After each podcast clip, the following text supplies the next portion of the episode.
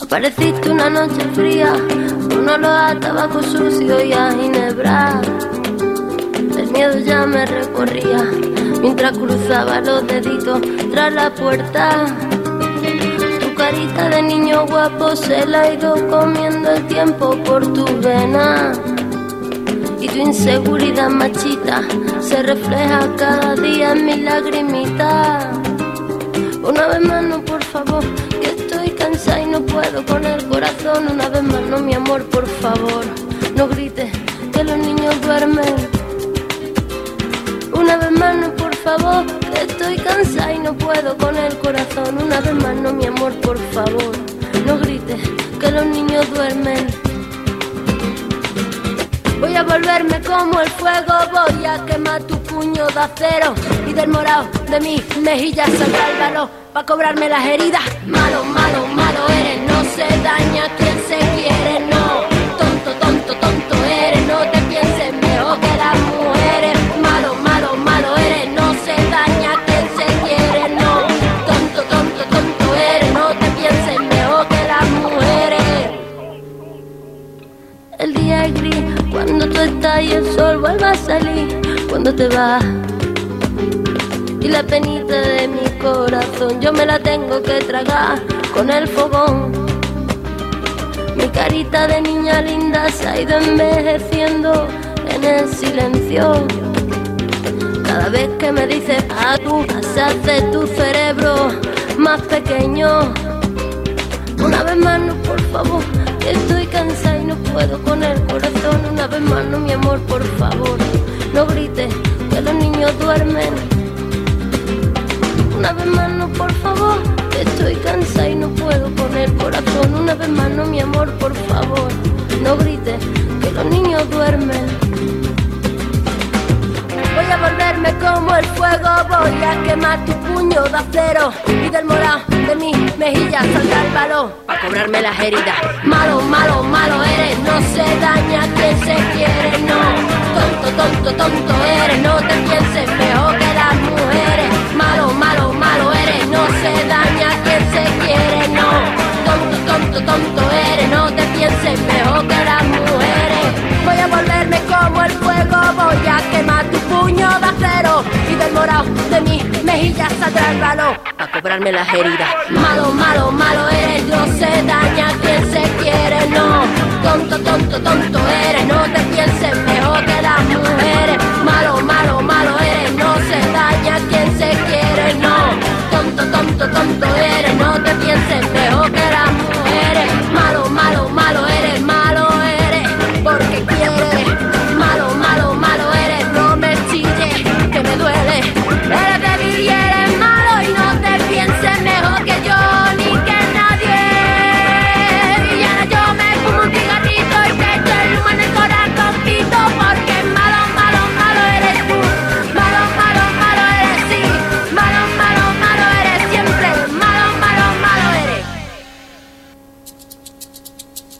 Apareciste una noche fría, un olor a tabaco sucio y a ginebra. El miedo ya me recorría mientras cruzaba los deditos tras la puerta. Tu carita de niño guapo se la ha ido comiendo el tiempo Saludos a todas y todos nuestros oyentes. Es un placer saludarles hoy eh, en esta fecha que estamos conmemorando la eliminación en la fecha del 25 de noviembre que se cumple o se conmemora eh, la eliminación de la violencia contra la mujer. Estamos produciendo este programa desde los estudios de Radio Kibok 97.1 FM en el estado Lara, en Venezuela. Hoy estaremos con ustedes en la producción de este programa la antropóloga Ibel Urbina, en la asistencia técnica y los controles el compañero Moisés Martínez y quien les habla Rubia Vázquez. Comenzaremos a hablar el día de hoy, como Rubia estaba comentando, sobre el Día Internacional contra la Eliminación de la Violencia contra las Mujeres. Este, fecha, eh, será, este programa va a ser escuchado en varias partes de- del país y tenemos la participación de varias compañeras militantes feministas de distintas partes de Latinoamérica. También les recordamos que este programa será retransmitido el día miércoles el día miércoles 25 a las 3 de la tarde. No se les olvide que se nos pueden seguir a través de nuestras redes sociales por Twitter y por Instagram, arroba Museo de Keyboard, y por Facebook, Museo Antropológico de Keyboard y la Red de Conocimiento Antropológico. Vamos a escuchar un poco de música y ya volvemos.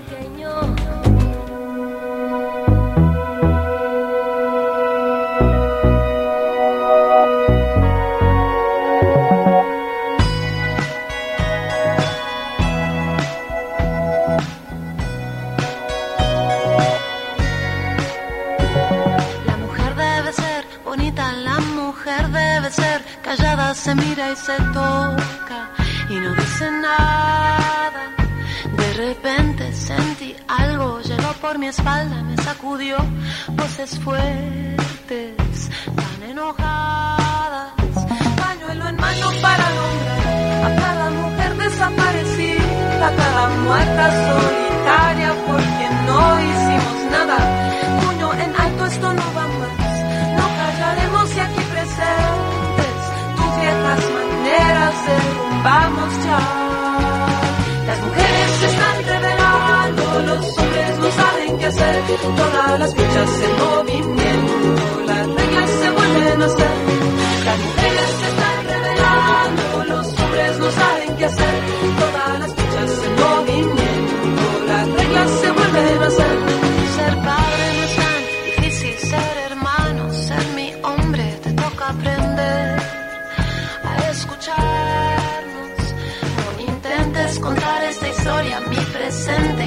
Pasado con esta voz.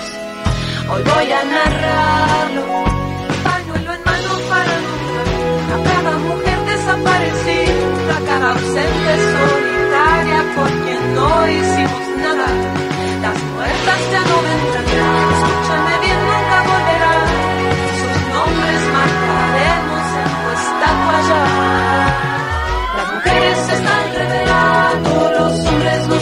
Todas las fichas en movimiento, las reglas se vuelven a hacer. Las mujeres se están revelando, los hombres no saben qué hacer. Todas las fichas en movimiento, las reglas se vuelven a hacer.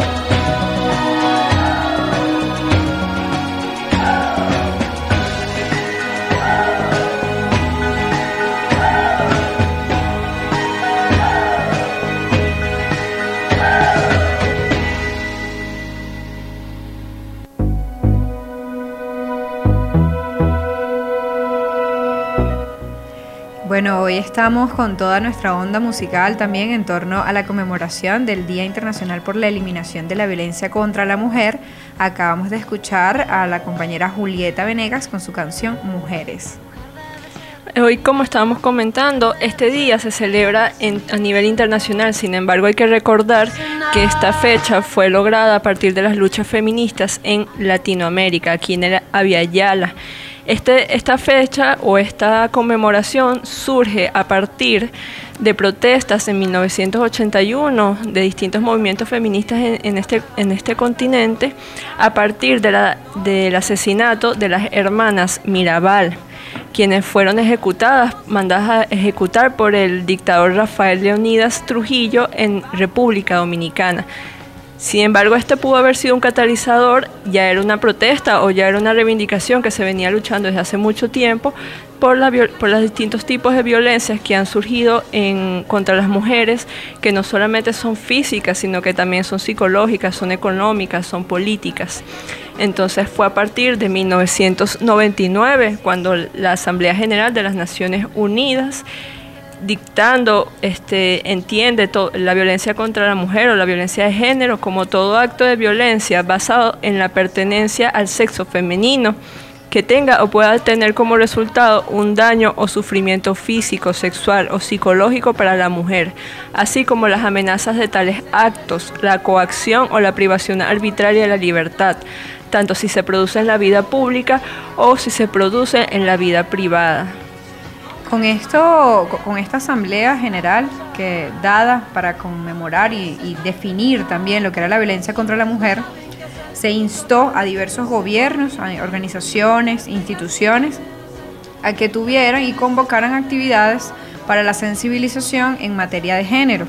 ¿A qué nos referimos con esto? O sea, hablamos de que es una violencia ejercida eh, y, que, y que recae en estas personas por su condición de género, por ser mujeres, no porque bueno hayan cometido una actividad o hayan hecho tal cosa, sino solamente por la condición de género que recae eh, o em, se, le, eh, se afecta ¿no? a estas personas por el hecho de ser mujeres.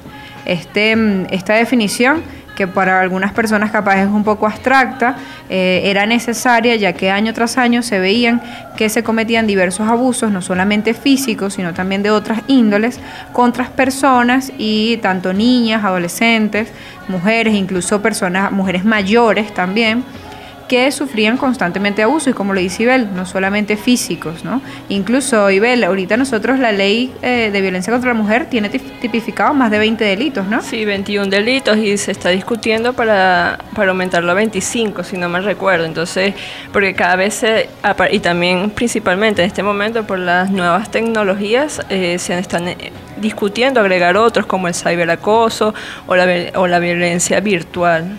Sí, bueno, en este sentido, yo creo que cada las mujeres que nos estén escuchando las, y también los hombres que nos estén escuchando, creo que todos pueden conocer a alguna mujer que haya sido víctima de algún tipo de violencia, bien sea por su hermano, su pareja, amigos, familiares, e incluso nosotras mismas en algún momento hemos sido víctimas también de, violencia.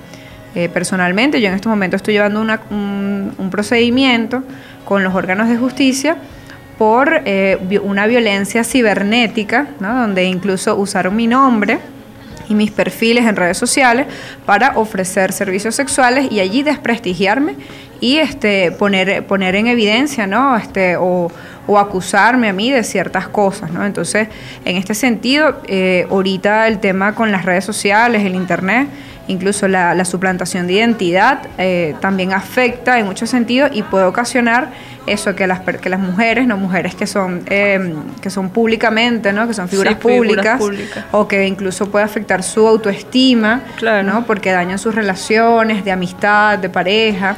Entonces, por eso lo que dice Ibel, de que año tras año se están eh, discutiendo nuevas, nuevos delitos, es porque la realidad va cambiando y las formas de violencia cambian. Sí, exactamente. Y de hecho, es a partir de esta fecha también eh, busca es alertar o exigir a los estados que tomen partida ante este tipo de violencia, cualquier tipo de violencia, porque les compete directamente y no como una cuestión individual, como se quiere pensar. No es por, no es por unas pocas, sino por todas por las que vinieron y por las que vienen. Entonces el Estado tiene preponderancia y tiene que, tiene, o sea, tiene la necesidad, tiene la obligación de responder ante estas necesidades y por eso estamos hoy aquí y por eso vamos a estar el 25 de noviembre en las calles exigiendo justicia para todas. Vamos este, con un poco de música y regresamos para continuar hablando sobre esta temática.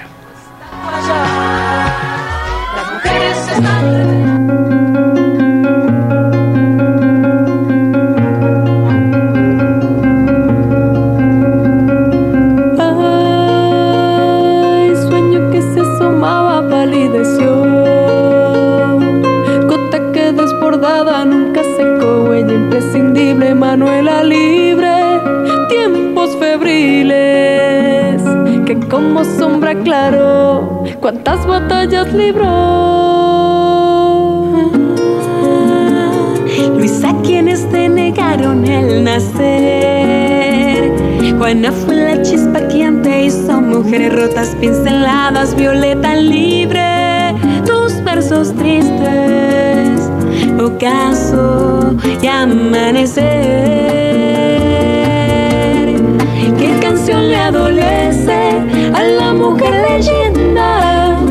¿Cómo fue que se vistió de primavera? Que ya nada trastocó su valentía. Que ya nada opacará nunca la mía.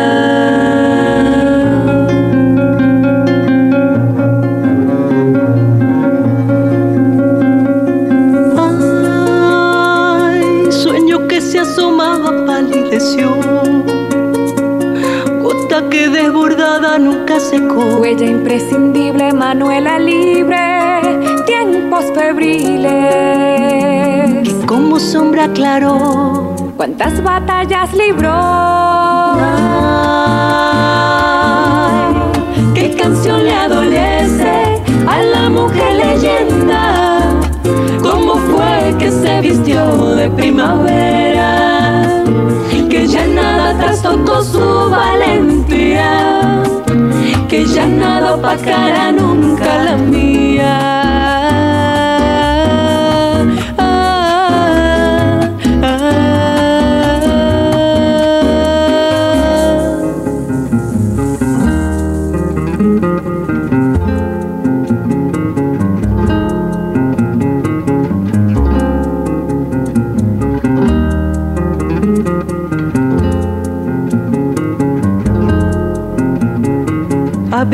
Al amor por lo que haya que aguantar. Expones tu corazón gritando la libertad. Tu huella ya se han ido, historia que alguien cantó. Se funde como agua en tierra, cosecha revolución. Si el verano ha de secar, invierno reverdecer. Si algún día he de llorar, que sea sobre la sed Abres cunas al amor por lo que haya que aguantar. Expones tu corazón gritando la libertad. Tu huella ya se han ido, historia que alguien cantó. Se estudia como agua en tierra, cosecha revolución. Si el verano ha de secar, si invierno reverdecer. Algún día de llorar, que sea sobre la sed, que sea otras cunas al amor por lo que haya que aguantar. Expones tu corazón, gritando la libertad. Tu huella han ido, historia ya se cantó. Se pone como agua en tierra, cosecha revolución, cosecha revolución. Invierno resecar, si algún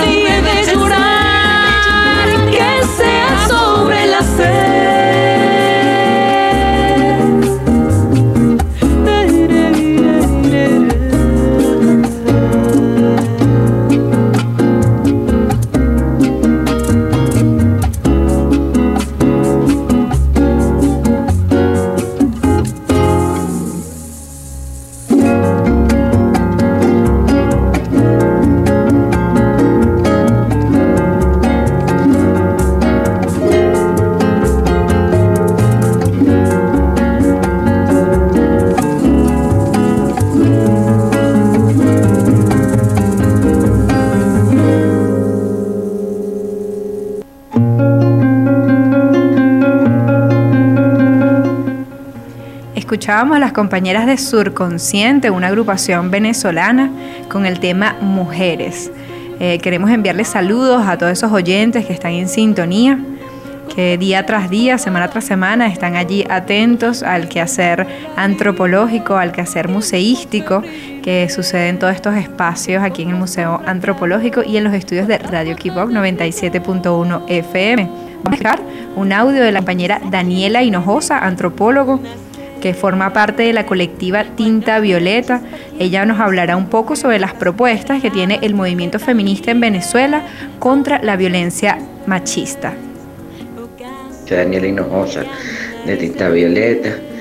Em, nosotras somos una colectiva que viene trabajando el tema de la, de la violencia machista, primero como un flagelo cultural que, nos, que se nos impone, que viene haciendo mella sobre la vida de nuestras mujeres, no solamente en Venezuela, sino en el mundo entero. Y en América Latina en particular por la cultura machista que, que tenemos que tenemos en nuestros países. En Venezuela, eh, desgraciadamente, eh, han subido muchísimo los femicidios y eso es una, una muestra de que la violencia basada en género, la violencia machista, viene en incremento en nuestro país. Por supuesto que la pandemia, que la cuarentena sobre todo, ha significado, eh, ha ayudado a que estos números aumenten mucho, puesto que ha puesto en indefensión a las mujeres al verse obligadas a, estar encerradas eh, con sus agresores. Y no solamente a las mujeres, sino a toda la población más vulnerable, a nuestras ancianas, nuestros ancianos, a nuestros niños, nuestras niñas, nuestras adolescentes. hemos visto, por ejemplo, un incremento en la violencia eh, sexual, en la violencia física, en la violencia psicológica, en la violencia patrimonial. Esas son las cuatro violencias eh, que más reportamos nosotros. Nosotras hasta ahora eh, hemos ido haciendo talleres de formación para un voluntariado que queremos que se expanda por todo el país y que tenga la capacidad de acompañar a las chicas, a las niñas, a los niños, a los adolescentes en situación de violencia en cualquier parte del país. Em, desde Tinta Violeta hemos eh, acompañado y hemos sido parte del voluntariado Mayel Hernández, de un voluntariado hermoso que bueno, que se transmuta en una red de acompañamiento nacional y, proponemos pues eh, la formación como una salida a esta situación. Eh, nuestro mayor escollo eh, son los órganos receptores de denuncia, donde las y los policías poco saben y poco conocen de ley y por lo tanto este, no se comporta como un órgano, como órganos receptores de denuncia. Les cuesta mucho dar medidas de protección, sobre todo en aquellas violencias que no suponen eh, una, una, agresión física notoria. Es decir, en, las violencias que, que, nos, que no están acompañadas por golpes visibles. Y mm, a pesar de que, bueno, de que la ley contempla que todas las formas de violencia son formas de, requieren de la atención de estos órganos y hay un protocolo que está establecido en la ley orgánica sobre el derecho de las mujeres a una vida libre de violencia que los obliga a dar medidas de protección en estos casos. Pero esto no está sucediendo y eso está poniendo en mucha indefensión y está dejando desamparadas a las mujeres, a las niñas, a los niños y a las adolescentes. Bueno, muchas gracias. Eh, un abrazo grande para todas y todos. Desbordada, nunca secó, huella imprescindible, Manuela libre. Estábamos escuchando a Daniela Hinojosa, mejor conocida como La China, eh, perteneciente a la colectiva Tinta Violeta. Nos estaba comentando un poco sobre las dificultades y las problemáticas que se están presentando en Venezuela a través de la violencia de género, particularmente en el contexto que nos encontramos actualmente, que es el contexto de la pandemia, de la cuarentena. Y por eso este 25 de noviembre, el miércoles, se van a reunir frente al Tribunal Supremo de Justicia para eh, exigirles justicia a todas las mujeres que murieron este año. Debemos recordar que estamos en que a partir a través de Aimé Zambrano, quien lleva el, el conteo de los femicidios en Venezuela, está, hasta este mes llevamos 217 femicidios en todo el país. Entonces, que no es un número para nada despreciable y, está, y la mayoría sucedió en cuarentena. ¿Por qué? Como bien comenta la China, estamos en un contexto en el que tenemos que estar este, constantemente eh, interactuando con agresores y eso ha aumentado, ha disparado la, la, violencia contra las mujeres y no solamente contra las mujeres, sino también contra niños, niñas y adolescentes. Entonces, esto es algo que el Estado debe tomar cartas en el asunto y más si, si va a continuar para el año que viene la cuarentena. Entonces, por otro lado, y otra de las cosas que también este, reclamamos en este, en este momento es la sensibilización y la de los cuerpos policiales, de los funcionarios y funcionarias que al ser los encargados de tomar las denuncias, de hacer los procesos, tienen ideas o lo hacen bajo una preconcepción machista, este, prejuiciosa de, de, estas situaciones y lo que hacen en vez de ayudar a las mujeres que se encuentran vulnerabilizadas, lo que hacen es perjudicarnos. Entonces, por ejemplo, podemos tomar, ahorita estábamos, Rubia nos comentaba sobre la situación, sobre la denuncia que ella estaba llevando, entonces, cómo también se ve este tipo de, o cómo hemos presenciado por carne propia también, este, cómo los funcionarios no asumen este tipo de responsabilidades. Sí, eh, Ibel, debemos recordar que muchas, que como la, la ley lo tipifica, no son solamente violencias físicas. También otro tipo de violencias que no tienen, incluso no son visibles, no sé, así como que mira, a mí me insultan todos los días en mi casa, pero eso no se ve en mi piel, por ejemplo. Y así sucesivamente, entonces cuando va, uno va a, a colocar denuncias, incluso fíjate mi caso, yo estoy haciendo una denuncia por un tema de acoso cibernético, ¿no? Incluso tengo sospechosos y tengo las y estoy casi segura de las personas que pueden ser, entonces yo fui a colocar mi denuncia, pero entonces como ellos, incluso fui a principios de mayo, junio, alrededor de eso. Allí no me tomaron la denuncia porque eh, eso no había trascendido.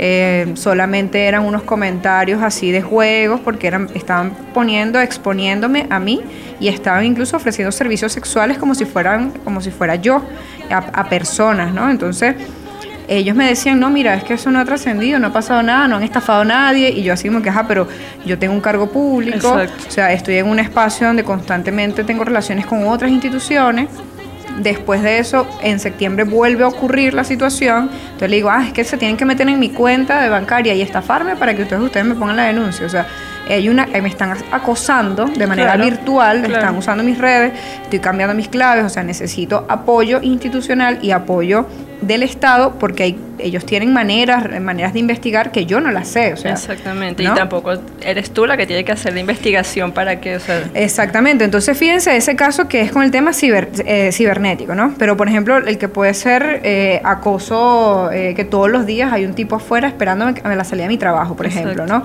Ah, no, es que él no me ha hecho nada, entonces por eso yo no lo puedo denunciar. Y, es, y la cuestión es que está tipificado en la ley. Bien, no está tipificado el acoso cibernético, pero sí está tipificado el acoso como cualquier acto que pueda este, dañar tu integridad física, emocional o hasta tu tu presencia, tu, eh, tu moral o tu ética frente, a, frente a, las personas y que atente contra tu vida laboral o tu vida privada. Entonces, aquí aplicaría por completo, pero los funcionarios de hecho no estuvieron, este, no estuvieron sensibilizados a la cuestión, lo tomaron hasta con un tono de burla y lo que dijeron fue explícitamente, y abro comillas, que si que si este proceso no hubiese sido, este delito no hubiese sido contra la institución, si hubiese sido privado, no, no iban a tomar la denuncia.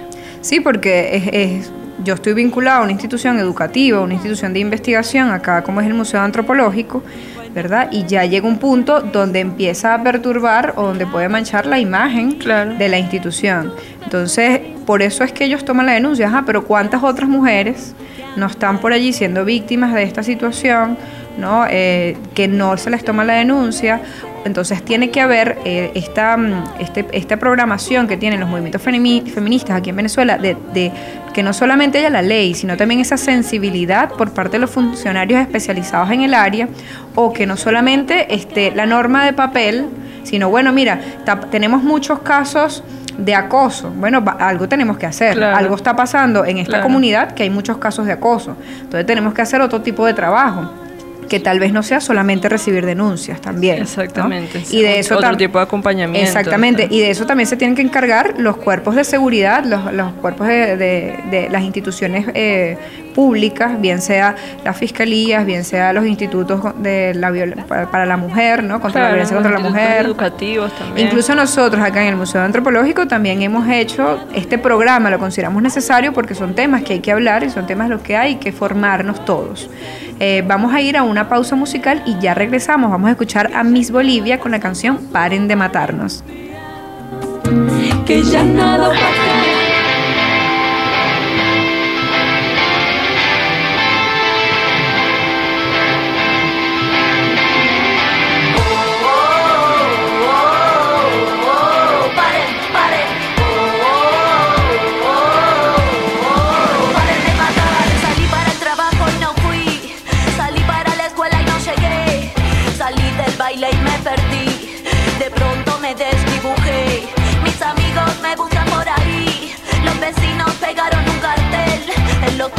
Luz del barrio, en la calle, en el subte, en el tren. Me busca mi hermano, me busca mi madre. Perdí contacto ayer a la tarde. Vino la tele, habló mi padre. La red explota, el Twitter arde. Si tocan a una, nos tocan a todas. El femicidio se puso de moda. El juez de turno se fue a una boda. La policía participa en la joda y así la historia de la humanidad, es la historia de la enfermedad. Carajo, qué mal que estamos los humanos, locos, paren de matarnos.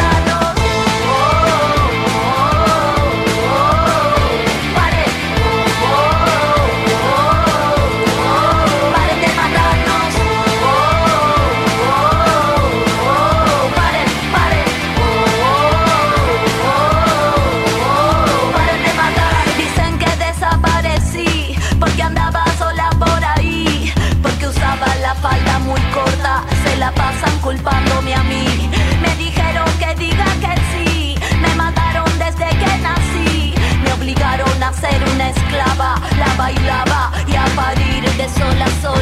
De noche y de mañana me matan y mueren todas mis hermanas. Me duele el cuerpo y las entrañas. No quiero que me toque chavo, no tengo ganas. Me matan y se infecta la raza humana. Le temen al poder que de mi boca emana.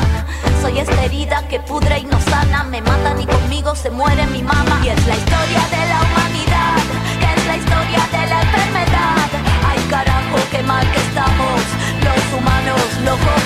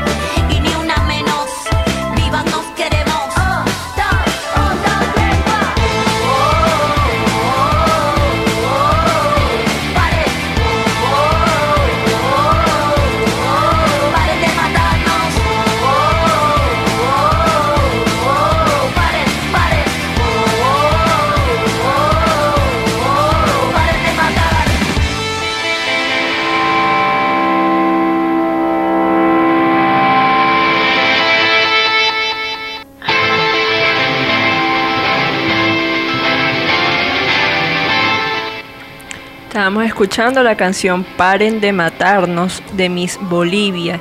Esta canción recuerda lo que estábamos comentando los femicidios y cómo es parte de la lucha o es parte de una de las banderas más importantes que llevamos hoy en día porque nos queremos vivas, ni una menos. Estamos, ahorita vamos a comentar un poco, vamos a escuchar el audio de Eugenia D'Angelo directora de Mundo Sur, quien nos va a comentar un poco sobre un proyecto que es muy interesante que está llevando esta plataforma para la recolección de información sobre los femicidios en Latinoamérica. Muchas gracias por el espacio. Eh, bueno, mi nombre es Eugenia D'Angelo, dirijo la organización Mundo Sur. Es una organización regional que trabaja impulsando cambios a través de políticas públicas con enfoque en derechos humanos y perspectiva de género a través de herramientas innovadoras. Bueno, Mundo Sur es eh, la organización que dio inicio al mapa latinoamericano de feminicidios. Lo pueden consultar en nuestra página web www.mundosur.org. Eh, el mapa latinoamericano de femicidios nació en contexto pandémico por el hecho de que veíamos que estaban aumentando desesperadamente las muertes de las mujeres en toda nuestra región y que no había ninguna herramienta que visibilice y muestre este aumento, como si por ejemplo había un mapa de Microsoft que mostraba el aumento de casos de COVID y de muertes por COVID. A nosotras nos mataban y no había nada que lo representara, que lo que alertara, que comunicara ni que concientizara sobre eso. Entonces creamos el MLF, una herramienta que es única en su tipo porque mm, eh, muestra, va mostrando el aumento una vez por semana, digamos, vamos actualizando los datos una vez por semana, vamos mostrando cómo van aumentando eh, los casos de femicidios en cada uno de los países y de las provincias mm, con los que trabajamos.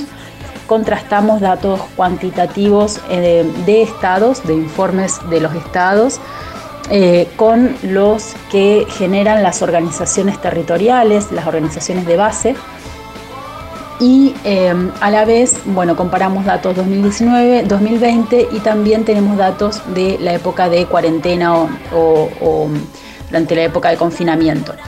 Eh, es muy interesante porque realmente em, es, un, es, un, trabajo que nos ha permitido además eh, eh, llamar a organizaciones de, la sociedad civil a que eh, se unan a nosotras y nosotros y creemos, co-creemos la red latinoamericana contra la violencia de género.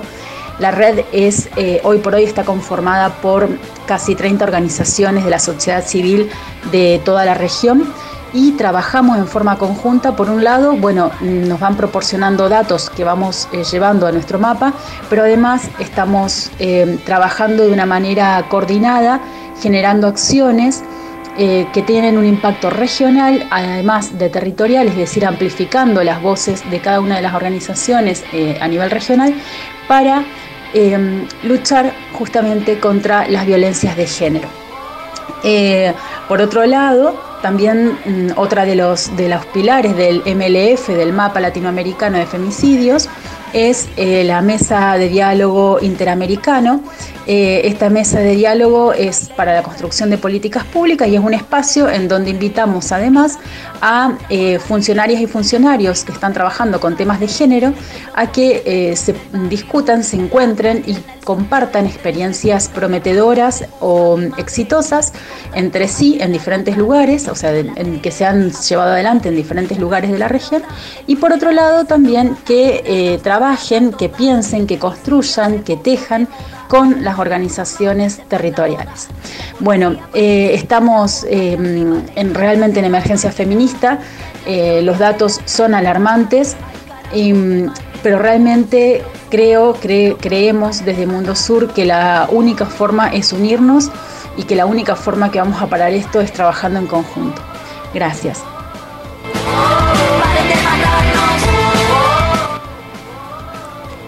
Juntas somos más fuertes y esa es parte de la premisa que tiene ahorita Mundo Sur con el mapa latinoamericano de femicidios y la red que está constituyéndose.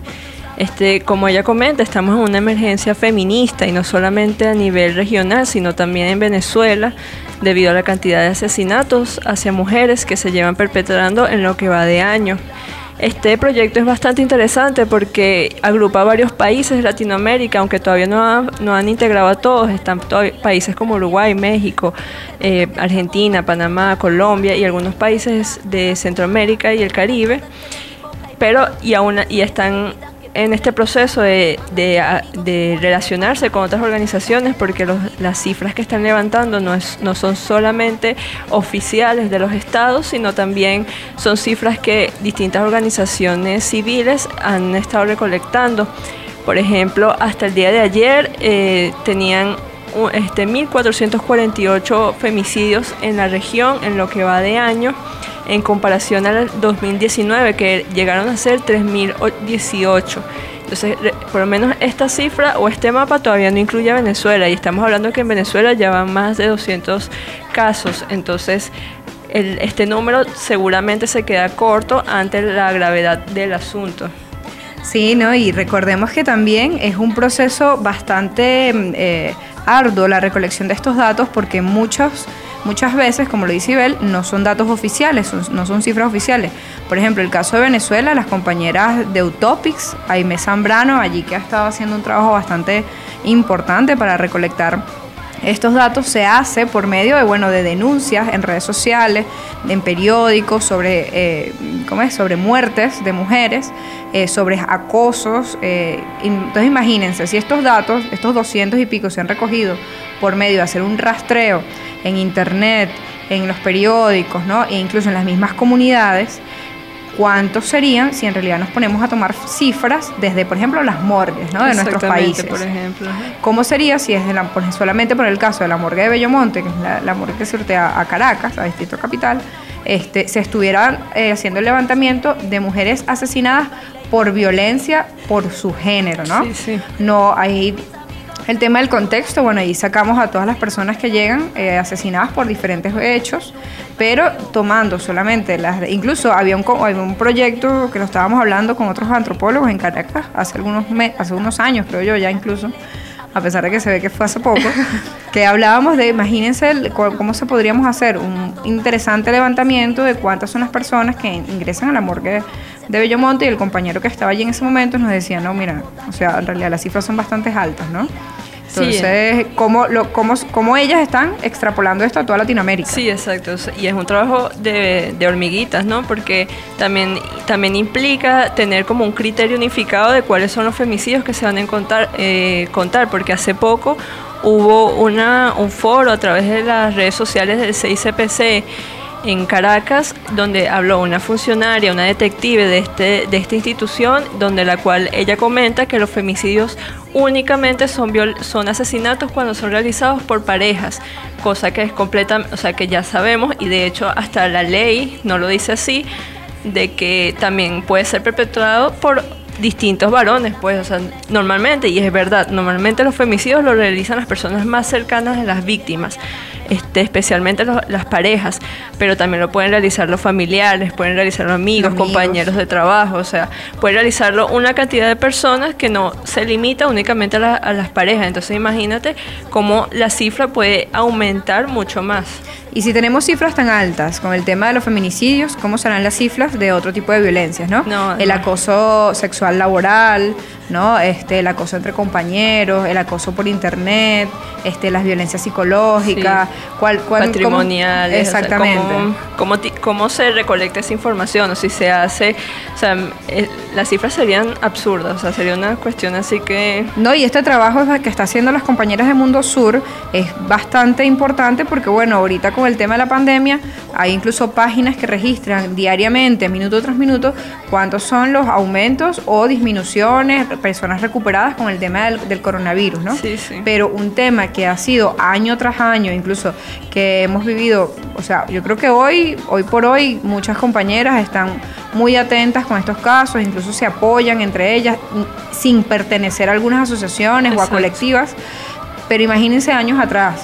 Exactamente. Cu- Cuando no había, ni siquiera se hablaban estos temas, ¿no? No, y la cuestión es que, disculpa que te interrumpa, la cuestión es que también es la, la forma en que mucha gente dice, bueno, es que aumentó la violencia de género, y yo soy por lo menos parti- partidaria de que no, es que no aumentó, siempre hubo, solo que antes no se sabía, pues y antes no se identificaban, y las mismas mujeres no identificaban que lo que les pasaba era violencia de género o violencia machista. No, incluso dentro de las familias, ¿no? Uno sabía cuál era el tío gol- golpeador, ¿no? Sí, o cuál sí. era el hermano golpeador, o cuál era el, el primo que acosaba sexualmente a los niños.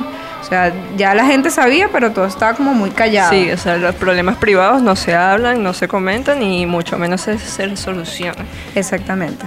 Entonces vamos a, o con un poco de música, vamos a escuchar la canción de Vivir Quintana de Canción Sin Miedo junto al Palomar, quien fue una canción solicitada con la próxima participante del, del siguiente segmento. Me busca mi madre, perdí contacto.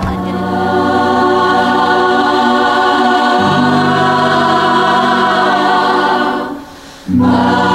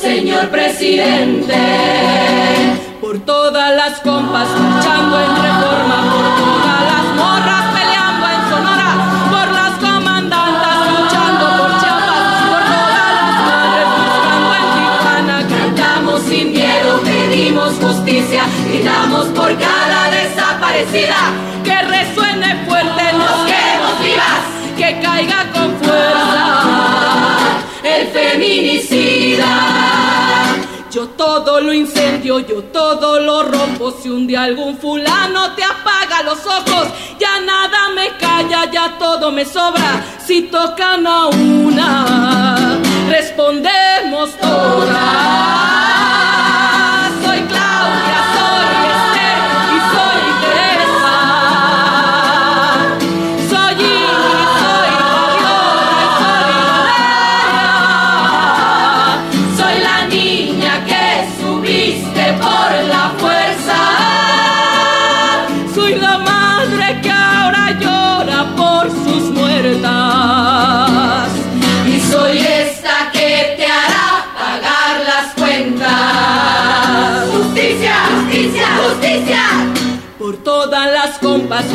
en reforma, por todas las morras peleando en Sonora, por las comandantas luchando por Chiapas, por todas las Tijuana. Cantamos sin miedo, pedimos justicia, gritamos por cada desaparecida.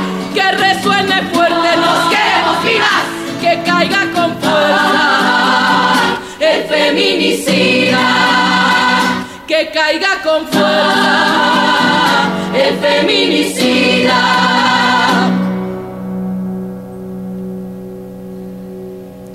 Y retiembla en sus centros la tierra al rugir del amor. Y retiembla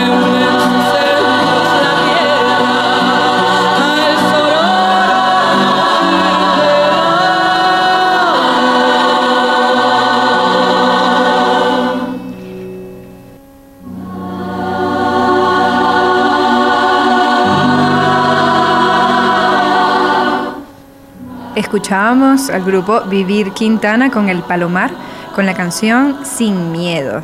Bueno, lo que nos recuerda día tras día y con mucha fortaleza en esa voz de esas compañeras, de esas hermanas latinoamericanas, lo que significa eh, luchar por nuestros derechos, luchar por nuestros sentires, luchar por nuestros amores. Bueno, nosotras estamos aquí gracias a que muchas mujeres, hace más de 200, 300, 500, miles de años han estado luchando por conquistar espacios de reivindicación y poder ser parte también de esos procesos históricos, sociales.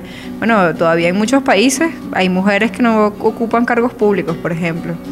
Y así, bueno, muchísimas otras reivindicaciones. Hay muchísimos países del norte, incluso en Europa, que las mujeres no ganan lo mismo que los hombres teniendo el mismo cargo. Sí, sí. Entonces tenemos que también, bueno, luchar por no solamente nosotras, sino todos esos jóvenes, todas esas compañeras que van a venir y bueno, queremos que vivan en un mundo mejor, en un mundo más feliz. Vamos a escuchar un audio de la compañera Janet Chávez, que pertenece a la Asociación Pro Vida Independiente de Personas con Discapacidad del Salvador, que nos va a hablar un poco sobre la violencia hacia la mujer y en general en Centroamérica. Soy Janet Chávez, mujer con discapacidad física. Soy la coordinadora de proyectos de la Asociación Provida Independiente de Personas con Discapacidad de El Salvador, APROVICDES. Como mujer con discapacidad, también he sufrido de muchos tipos de violencia, desde el que me discriminen a causa de mi discapacidad, así como el abuso físico por un golpe, u hombres queriendo sobrepasarse por creer que ando buscando pareja. Pero el más cruel es la sociedad misma que me invisibiliza por ser mujer y por tener una discapacidad. Para muchas mujeres con discapacidad es difícil reconocer el maltrato, ya que lo visibilizan como algo natural, lo ven constantemente en su familia. Muchas veces algún miembro de la familia o los mismos cuidadores las maltratan físicamente, verbalmente y hasta sexualmente. Y esto eh, se debe a que muchas mujeres, por ejemplo, mujeres sordas, no pueden expresarlo verbalmente y aunque pueden hacerlo a través del lenguaje de señas, este muchas veces no es considerado un lenguaje. Y cuando podemos hablar, tenemos miedo a decirlo por quedar desprotegidas de la familia o de quien nos cuida pero también enfrentamos múltiples barreras que nos dificultan la consecución de objetivos de vida considerándolos como esenciales. Tenemos mayores cuotas de desempleo, menores accesos a los servicios de salud, ya que todos estos programas no cuentan a veces con personal capacitado ni infraestructura. En la educación, los maestros no cuentan con las metodologías específicas para atender y dar una educación acorde a las necesidades educativas que muchas tenemos. El acceso limitado al transporte, a estar informadas sobre todo lo relacionado a nuestros derechos. Todo esto nos vuelve una presa fácil para los depredadores que existen. Estamos más vulnerables a sufrir cualquier tipo de agresión ya que no podemos defendernos físicamente. Nos cuesta expresar que somos maltratadas. No tenemos asesoramiento, ya que muchas veces tenemos una baja autoestima y la sociedad nos menosprecia por tener la una imagen que no es acorde a la que la sociedad crea o cree que es mejor o normal. Nos hace sentir menos, también existe escaso o nulo acceso a los programas específicos para mujeres, ya que dentro de los mismos nunca se considera las necesidades de las mujeres con discapacidad. Esto solo visibiliza la discriminación que sufrimos también por parte de las mujeres que no tienen discapacidad y que no nos toman en cuenta. Abonado a esto, existe un enfrentamiento entre los papeles tradicionales que se le imponen a la mujer y los cuales no cumplimos y por lo que se nos castiga invisibilizándonos aún más. Es necesario que existan protocolos de justicia en los cuales seamos incluidas, seamos visibilizadas y que estos nos permitan garantizar el respeto de nuestros derechos, la violencia no solo es física, sino también es actitudinal. Es necesario que nos escuchen, que crean en lo que decimos al denunciar una agresión, sea del tipo que fuere. La justicia debe creer en nosotros y defendernos. Las mujeres con discapacidad pedimos justicia y equidad, que se cumplan nuestros derechos simplemente porque son nuestros derechos no más indiferencia, no más invisibilización a las mujeres con discapacidad.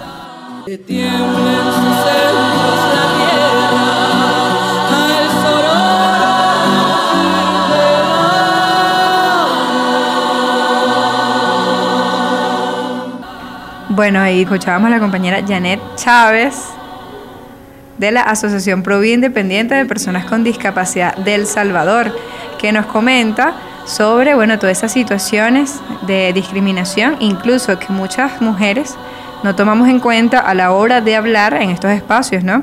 Todo lo que implica ser mujer con discapacidad en nuestros espacios sociales, en nuestros espacios laborales, en nuestros espacios familiares.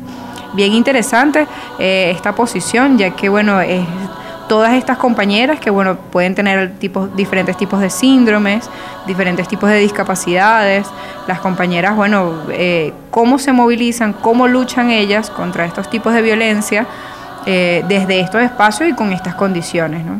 Sí, yo tuve la oportunidad de participar con Janet en un curso online de sobre mujeres y política y la verdad no, lo, diré por mí y estoy segura que por muchas de las participantes que estábamos ahí, de que nos enseñó muchísimo, aprendimos mucho de ella, porque no siempre reiteraba el hecho, en cualquiera de las discusiones, de cómo, cómo integrábamos a las mujeres con discapacidad, o sea, cómo las enunciábamos, cómo, o si las, ni siquiera si las enunciábamos. Y de verdad, este, hablo por mí al decir que si no hubiese sido por ella, yo la verdad no, no había ni siquiera pensado en ese tipo de posibilidades o en ese tipo de contextos.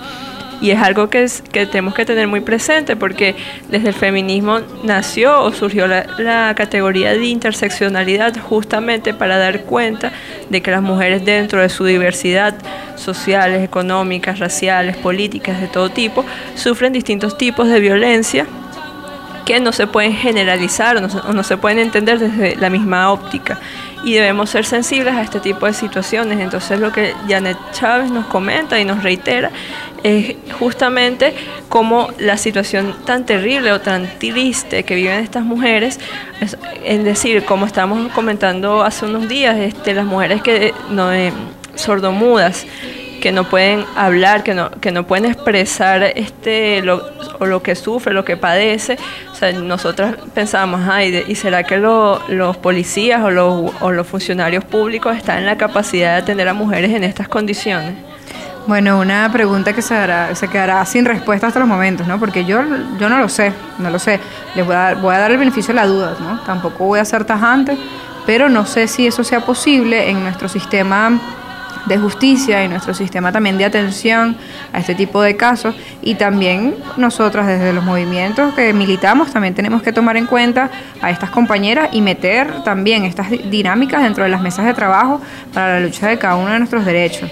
Yo creo que hay que resaltar que no, no todas gozamos de los mismos beneficios, creo yo.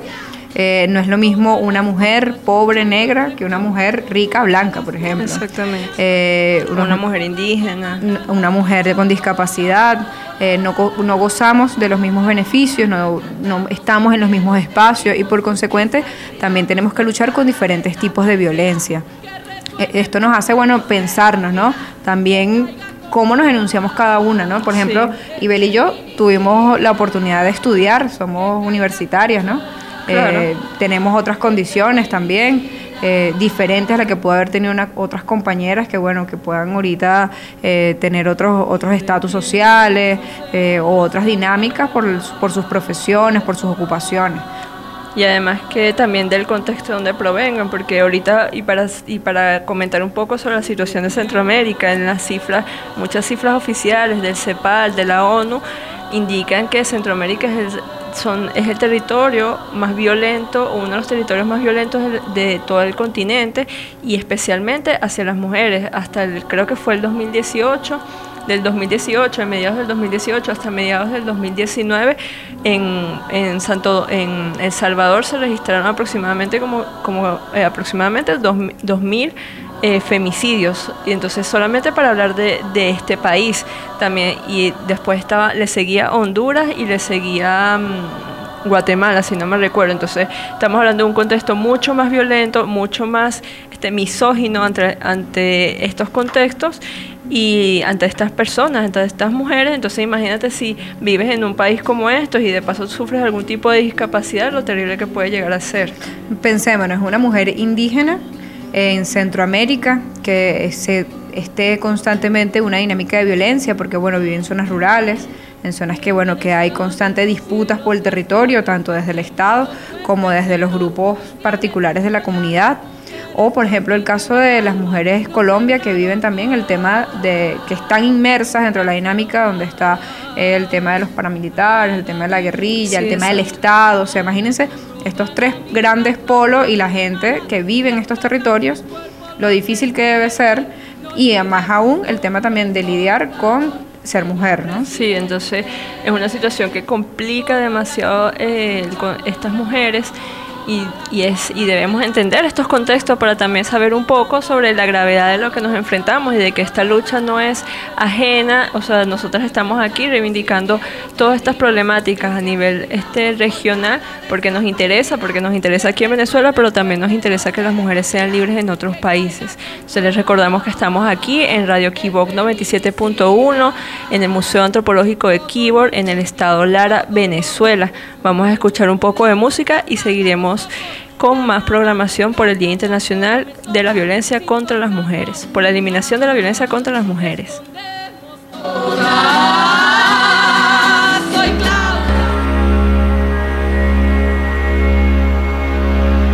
Vientre sagrado, centro de poder, tú que guardas las memorias de todo el ayer. Limpio mi pasado, vuelvo a renacer. Floritura hermosa, ábrete al placer. Vientre sagrado, centro de poder, tú que guardas el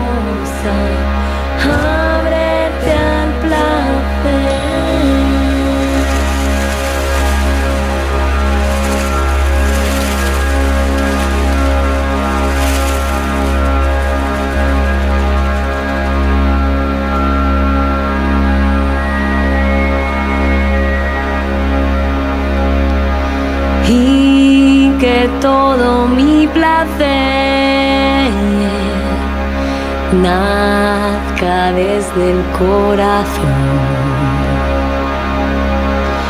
Corazón y útero unidos,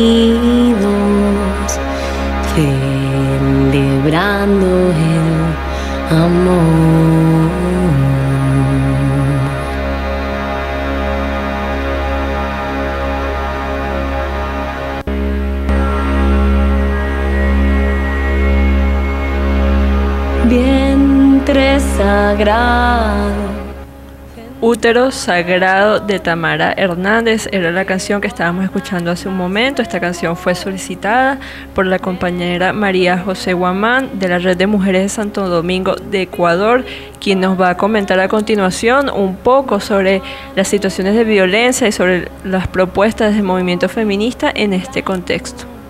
Con todos, todas y todes, quiero que reciban un caluroso saludo de parte de la Red de Mujeres de Santo Domingo de Ecuador, que es una organización de mujeres que se dedica a trabajar y promulgar los derechos de las mujeres y que actualmente también nos encontramos en una jornada de capacitaciones sobre el tema, de, sobre el tema económico y de emprendimiento para mujeres. Queremos decir que hablar sobre la violencia de género en el Ecuador es algo que nos preocupa muchísimo, pues solamente en este corto tiempo son 93 femicidios, contabilizados que lamentablemente han sido invisibilizados por el Estado y por el gobierno, pues sus políticas, todas ellas van encaminadas a un retroceso de derechos, derechos que están consagrados en la Constitución, pero que lamentablemente han sido vulnerados, entre ellos la reducción de la inversión al tema de salud y educación, sobre todo en el área de salud que es tan importante. Hace poco el presidente Lenín Moreno vetó el Código Orgánico de la Salud, que fue un código que se trabajó casi por nueve años, que recogía algunas cosas. Entre ellas reconocía la violencia contra las mujeres como un problema de salud pública por ello señala que la autoridad sanitaria en conjunto con otras entidades estatales tenían el deber de crear programas y proyectos y campañas para disminuir los índices de violencia. Asimismo, este código también recogía el derecho de todas, todas las personas de tomar decisiones libres e informadas y voluntarias sobre su género y su sexualidad. Lamentablemente todo esto ha sido reducido y obviamente trae desigualdad también es triste saber que cada día siete niñas dan a luz en el Ecuador producto de una violación y aún así el aborto sigue penalizándose en caso de sufrir esta agresión sexual. Lamentablemente hablar sobre el aborto en el Ecuador es un tema primordial y no se lo está tocando, es decir, las autoridades no les interesa saber sobre los abortos clandestinos que viven nuestras mujeres y sobre todo las muertes que ocurren en abortos clandestinos. Y también nos han negado el poder garantizar nuestros derechos reproductivos que no son otra cosa que el reconocimiento del derecho básico de toda persona a poder decidir libre y responsable sobre el número de hijos que quieren tener y entre otras cosas eh, también debemos enfatizar que la falta de acceso a métodos anticonceptivos durante la pandemia es casi del 45,64% de mujeres y personas trans y no binarias que no han podido acceder a estos derechos. Por lo tanto, no solo la pandemia ha hecho que, que se visibilice la desigualdad, sino que también este retroceso en derechos. Ahora actualmente nos encontramos también eh, también impulsando con otras colectivas campañas. Una de ellas es la campaña Decidir es mi derecho que habla sobre el tema del aborto en el Ecuador y también sobre el tema de la salud reproductiva, que sin esta, este acceso a la salud es lo que profundiza la desigualdad y vulnera los derechos de las niñas, de las mujeres y adolescentes en el Ecuador. Por eso estamos convencidas de que las colectivas unidas vamos a poder ir transformando esto sobre todo en estos momentos tan complicados como la pandemia. Por eso debemos seguir más unidas y también les invitamos a que acompañen nuestras actividades diarias que realizamos y que no son otra cosa más que ese impulso por nuestra seguridad y también nuestro impulso para poder cambiar y transformar esta realidad muy cruel con las mujeres. Así que les invitamos a que puedan seguir acompañándonos a través de nuestras redes sociales para que se enteren de cómo, cómo estamos trabajando, pero sin duda la situación de las mujeres en el Ecuador es algo que nos preocupa, pero que también nos sigue demostrando que la rabia y la indignación es la única fuerza y motor para el cambio que necesitamos.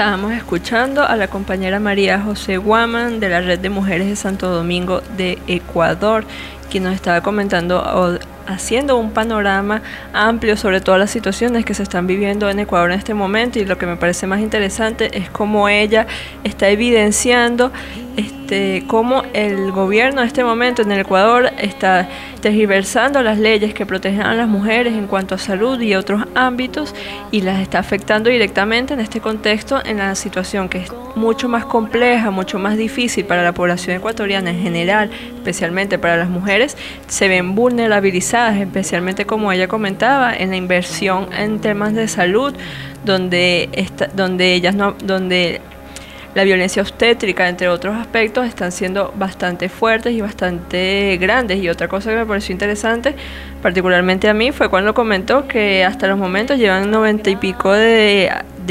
femicidios. Y me puse a pensar, y yo, wow, no puede ser que en Venezuela, contabilizado hasta el momento, pero no puede ser que en Venezuela ya llevemos 217, me quedé así, que Sí, ¿no? Incluso plantea toda esa situación de pandemia que ha, mm, ha permeado en las dinámicas, bueno, todo lo hemos sentido, en nuestras dinámicas laborales, sociales, familiares, pero también ha, crecido esa brecha de desigualdad entre eh, comunidades, poblaciones más vulnerables que otras. Lo vemos mucho con el caso de la educación, ¿no? Ahora tenemos que tener internet, luz, ¿no? computadora para poder acceder a la educación que era gratuita eh, ahora también en el tema de la atención de salud, en la atención con el tema de los anticonceptivos, incluso el tema de de, del apoyo en otras herramientas eh, de prevención de embarazo, incluso del aborto, como ella hablaba.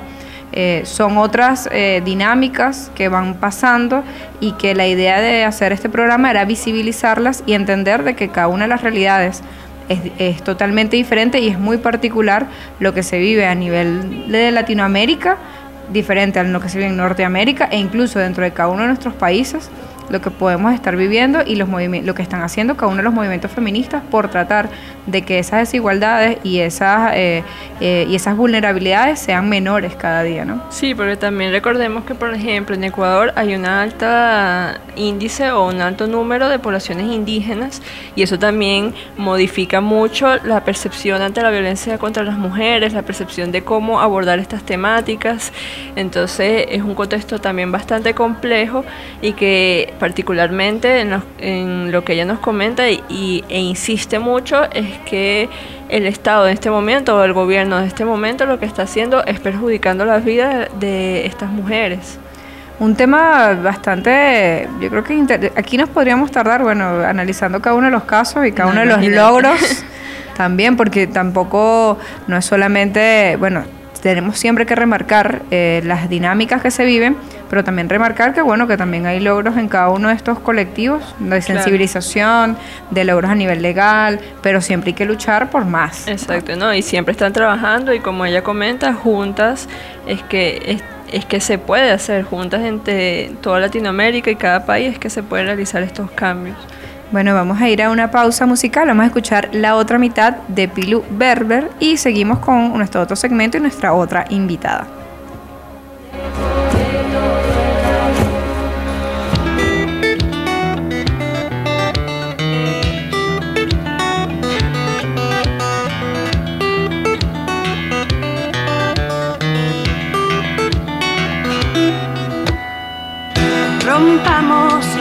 Promesas que hicimos sin hablar, forzadas por la herencia de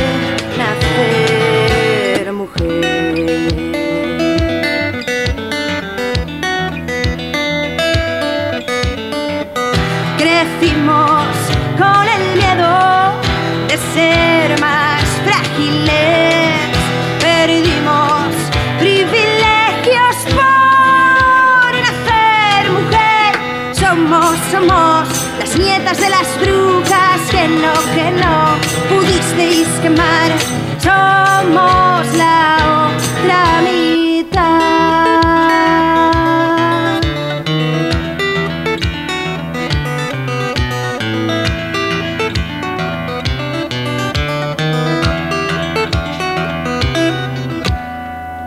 Sintamos nuestra fuerza,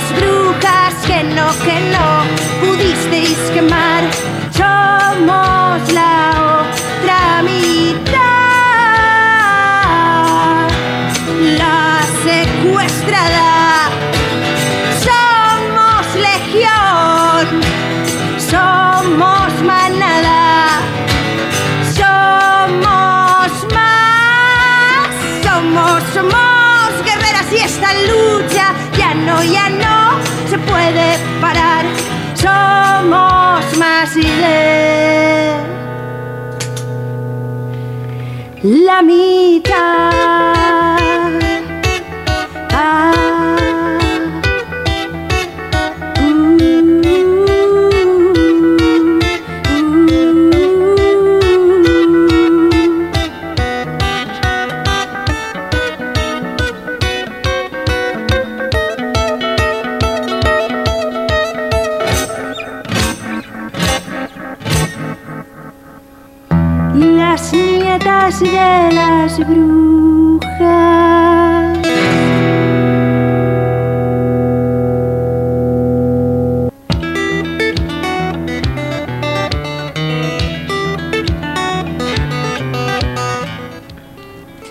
Estamos escuchando la canción La otra mitad de Pilu Belber.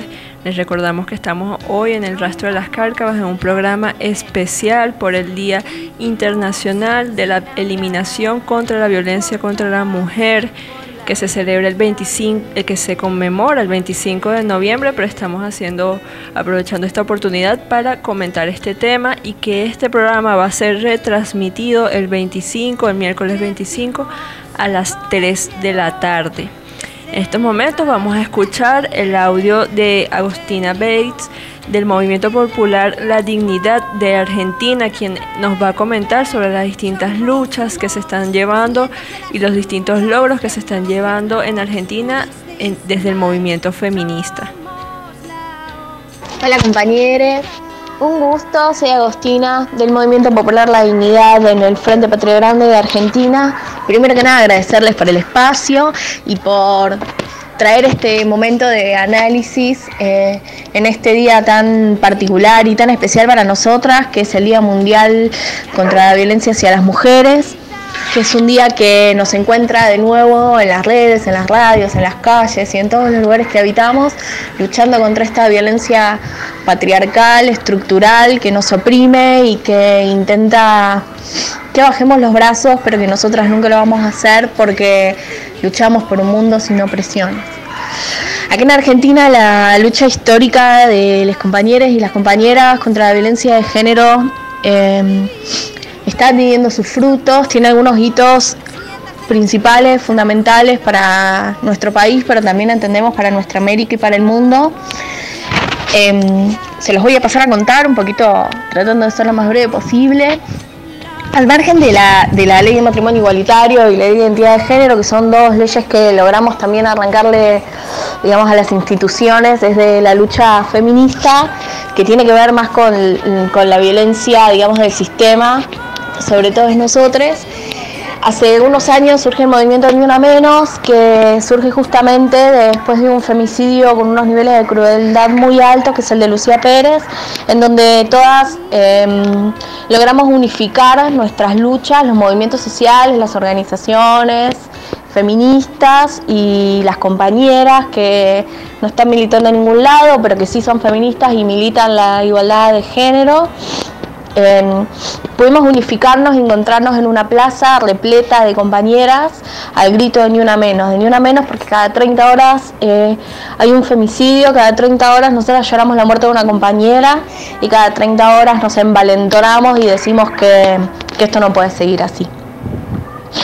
Y entonces un poco a partir de ese momento empezamos a hacer paros nacionales de mujeres que después se convirtieron en paros internacionales los 8 de marzo, con esta clara marca de clase, ¿no? De que la opresión del patriarcado, digamos, si bien es transversal, es también interseccional y que las mujeres pobres somos las que peor la pasamos porque mm, sufrimos muchos tipos de opresión y muchos tipos de violencia, em, porque además nos hacemos cargo de las tareas de cuidado que son invisibilizadas, pero que son las que garantizan la continuidad de la vida y garantizan que este sistema siga funcionando, ¿no? Em, entonces a través de nuestras luchas hemos logrado también la ley Micaela, que para nosotras fue muy importante y es muy importante porque es una ley que obliga a formación en materia de género a todos los estratos institucionales del poder, digamos, al legislativo, al ejecutivo y al judicial, en todos los niveles. Y eso para nosotras es importante porque la justicia es hiperpatriarcal y porque es una herramienta a través de la cual nosotras podemos interpelar a las instituciones, porque acá en Argentina los femicidios, eh, muchos son tipificados como crímenes, aunque ahora la lucha feminista logró que, que la mayoría sean tipificados como femicidios, pero que las condenas nunca se cumplen, que los tipos nunca van presos, que hay que perseguirlos un montón, digamos, y que tenemos que luchar todo el tiempo todas juntas para, para que las compañeras puedan, digamos, vivir, ¿no? Dignamente. Eso para nosotras fue fundamental. Otra lucha fundamental fue la lucha por la ley eh, de educación sexual integral, que es una ley que logramos también arrancarle a las instituciones y que lo que hace es que en todos los niveles educativos y todos los espacios en los que haya algún tipo de, educación formal e informal, em, haya mm, talleres y espacios transversales de educación sexual integral, que eso nos permite poder empezar a construir otras subjetividades, digamos, desde las niñeces, para desarrollar no solo eh, nuevas formas de vincularnos que no estén marcadas por el patriarcado, sino también eh, nos permitieron detectar abusos infantiles, abusos en las juventudes, en las adolescencias, eh, nos permitieron armar dispositivos para luchar contra las violencias que sufren y que viven todas las compañeras desde chiquititas y todas las niñeces desde chiquitites en sus casas y en los ámbitos que transitan. Otra de nuestras luchas históricas súper importante es la lucha verde, esa marea verde que nos inunda hace un montón de años, que es por la legalización y despenalización del aborto, pero es una lucha que es integral, ¿no? Porque el lema es educación sexual para decidir, anticonceptivos para no abortar y aborto legal, seguro y gratuito para no morir. Y nosotros esto entendemos también que tiene una fuerte marca de clase porque sabemos que las ricas abortan porque tienen la plata y lo pueden hacer en estas clínicas privadas sin objeción de conciencia y sin nada, pero que las pobres nos morimos en el intento, ¿no? Y que nosotras queremos ser nosotras las que decíamos sobre nuestros cuerpos y sobre nuestras vidas, y no el patriarcado, ni los fundamentalismos religiosos, ni la derecha conservadora, que arremete todo el tiempo contra nuestras luchas por la libertad y por la igualdad de género. Así que nada, esa también para nosotras es una lucha muy fuerte que en el 2018 tuvo la presentación y por un montón ya van un montón de veces que presentamos el proyecto de ley desde la campaña nacional por el aborto legal, seguro y gratuito, que lo que implica también es que podamos abortar en espacios estatales, digamos que la salud pública se tenga que hacer cargo de esta parte también de la salud, ¿no? Eh, y bueno, en el 2018 fue aprobado en diputados, pero después no fue aprobado por los senadores. Y este último domingo Alberto Fernández lo presentó un proyecto de, de ILE, digamos, de interrupción legal del embarazo, eh, con algunas modificaciones, no es el proyecto de la campaña, pero igual también para nosotros es un avance muy grande, porque necesitamos que las compañeras se nos dejen de morir de todas las maneras y por todas las violencias y todas las opresiones. Así que nada, estamos en esa lucha, en una lucha incansable, en una lucha constante, visibilizando las violencias, las injusticias, las opresiones y luchando unidas hacia, digamos, en nuestro país, pero también en toda nuestra América con las otras compañeras y en el mundo para para lograr que el patriarcado finalmente se caiga, ¿no? Porque la revolución será feminista o no será. Así que les mandamos un abrazo grande, saludamos este evento y este encuentro, aunque sea por a distancia y esperamos poder volver a encontrarnos y seguir encontrándonos en todas las luchas hasta que hasta que la dignidad sea costumbre. Un abrazo enorme, compañeras.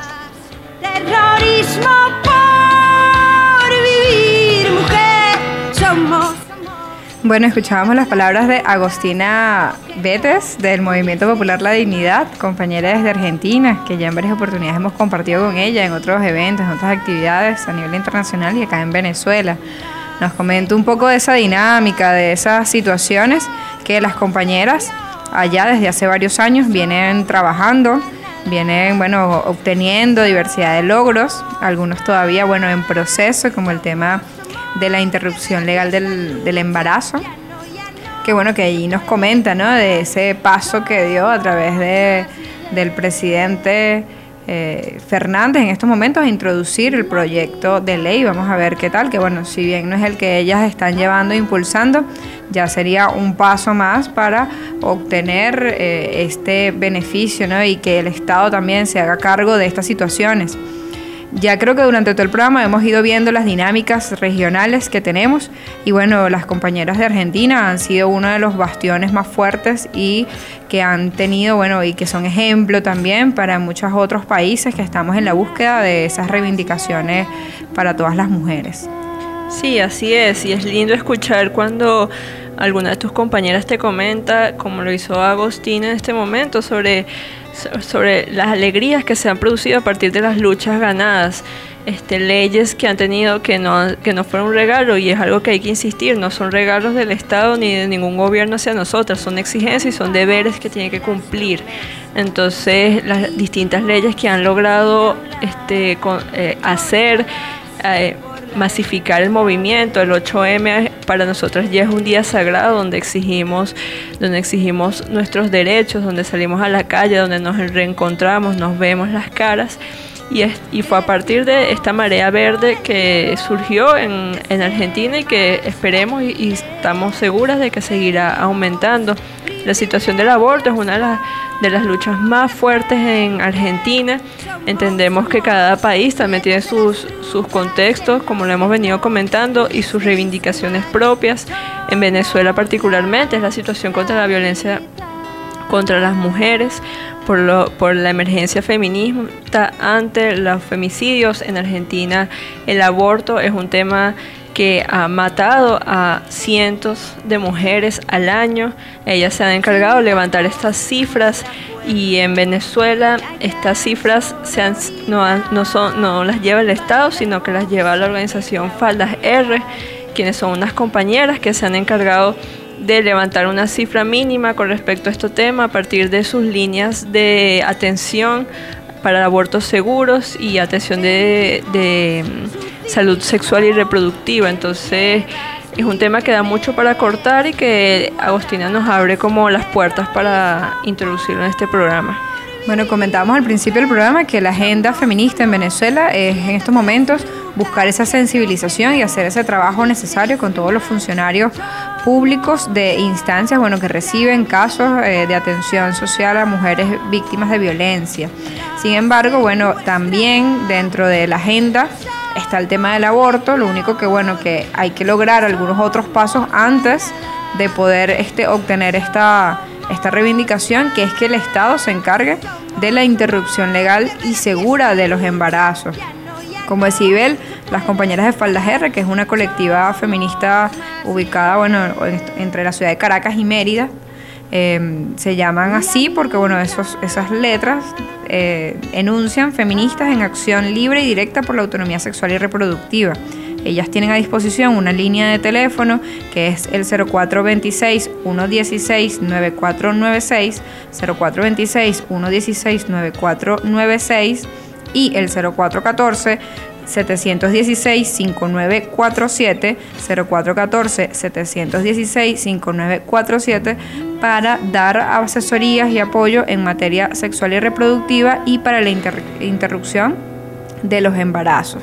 A través de todas estas mujeres que llaman preguntando cómo es el proceso, ellas brindan este acompañamiento y van registrando eh, estas cifras eh, de aborto a nivel nacional. Por lo menos una parte eh, se está haciendo el levantamiento que es necesario porque como hablamos antes, el, tema de ser mujer va permeado contra otras dinámicas sociales, de contexto regional donde vivimos y no todas, evidentemente, tenemos la disponibilidad de hacernos o practicarnos un embarazo por el tema de los altos costos, ¿no? Lo que implica llegar a una clínica, ¿no? O, sufrir incluso violencia, ¿no? Sí, el tabú que hay en, torno a eso. Además de que aquí en Venezuela lo que tenemos son cifras de las muertes por eh, violencia obstétrica, que es esta violencia que se sufre, que sufren las mujeres cuando van a, a parir en ya sea una clínica privada o un hospital público, la, pésima atención que puede haber,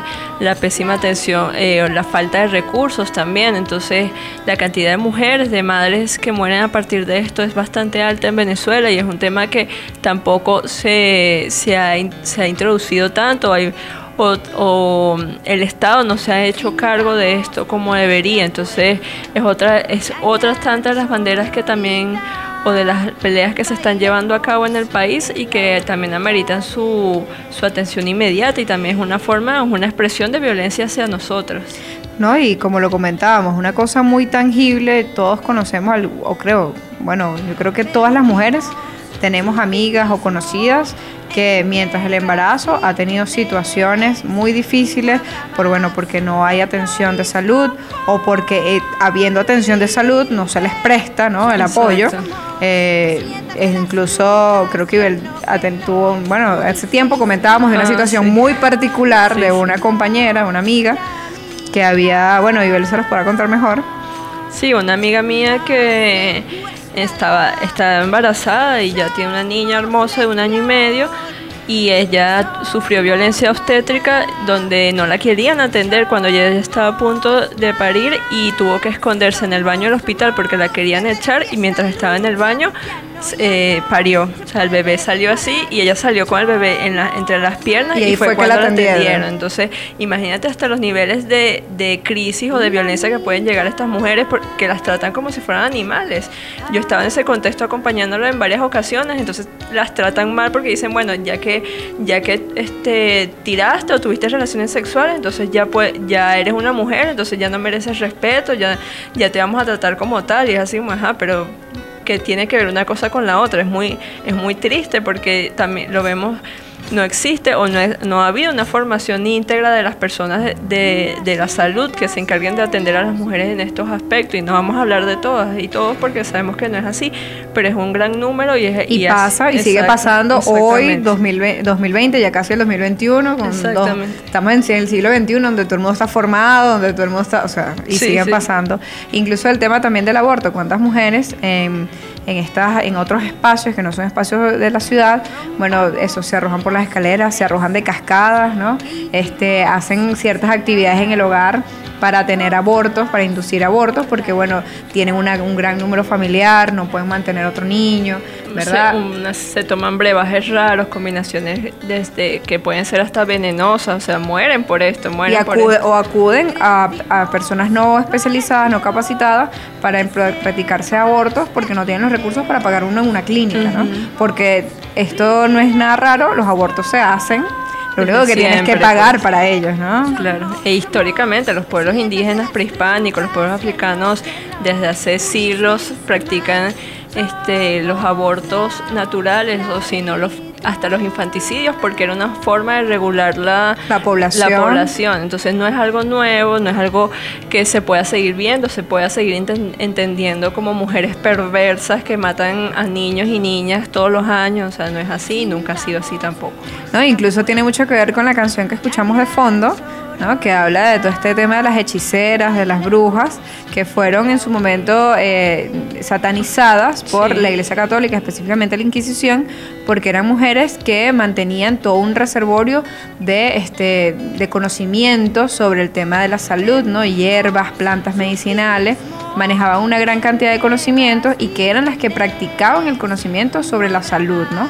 para dejárselo a unos pocos, ¿no? Sí, sí. Varones. Varones. eh, para capitalizar esos conocimientos sobre la salud, fueron tratadas como brujas e incluso todavía la mayoría de las personas en nuestras comunidades que sabe de remedios, que sabe de hierbas, son sí. mujeres, Sí, ¿no? Las sobadoras, las parteras que todavía hay, a pesar de que quedan pocas, eran mujeres que año tras año, generación tras generación, fueron cultivando esos conocimientos y sabían todas esas técnicas para, bueno, tratar de, de tener mejores partos, de no morir en el intento, porque una de las cosas con las que siempre ha sido eh, riesgosa para las mujeres es el tema del embarazo.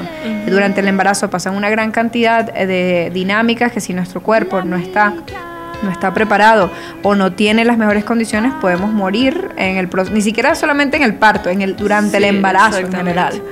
Sí, entonces también recordemos que no es solamente, la lucha no es solamente por la interrupción voluntaria del embarazo, sino que es el, y es- lo dice Agostina, el lema es eh, anticonceptivos para no abortar, aborto seguro para no, educación sexual para no, para no, para decidir, para decidir, abortos Anti- eh, anticonceptivos ajá, para no abortar y aborto para no aborto para no morir. para no morir. Entonces, este lo dejamos para que sigan en la reflexión y sigamos discutiendo este tema, que todavía queda mucha tela para cortar. Vamos a escuchar un poco de música de Verde Town por ser mujer y ya volvemos a este programa especial. Vamos las promesas. Muchos dicen, la gente piensa que por ser mujer no puedes entender ni hacer. Pues yo digo que no, no, no. Levanta tu cabeza y haz escuchar tu voz y que nadie te domine ni te discrimine, que nadie te maltrate ni te desanime. Ya no sufras más. Levántate y verás que somos bien coquetas, pero inteligentes. Somos luchadoras, también somos fuertes, pues nos subestiman, pero no se imaginan. Y es que por ser mujer no quieren entender que tengo más poder de lo que tú crees y que tengo convicción, que no soy débil por usar zapatos de tacón, que también canto reggae y que me defiendo, lucho por lo mío y te canto lo que siento, le doy gracias a Dios, porque me dio el don de ser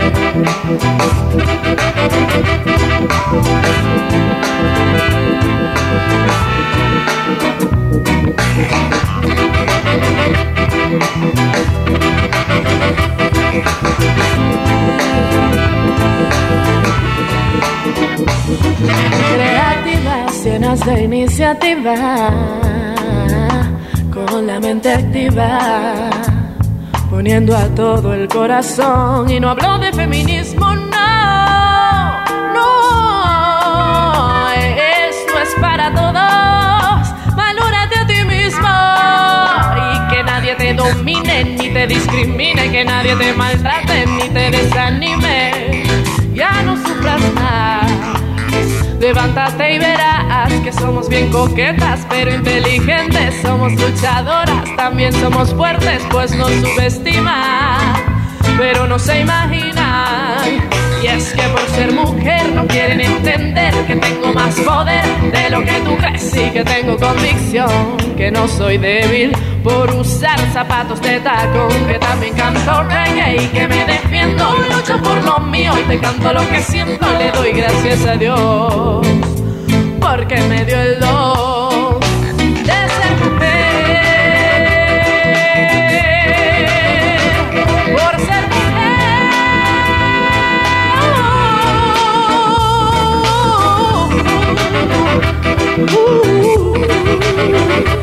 por ser mujer,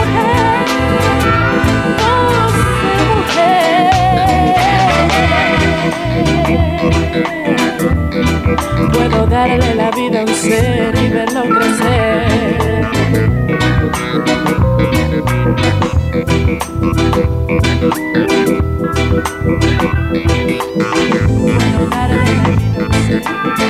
La vida.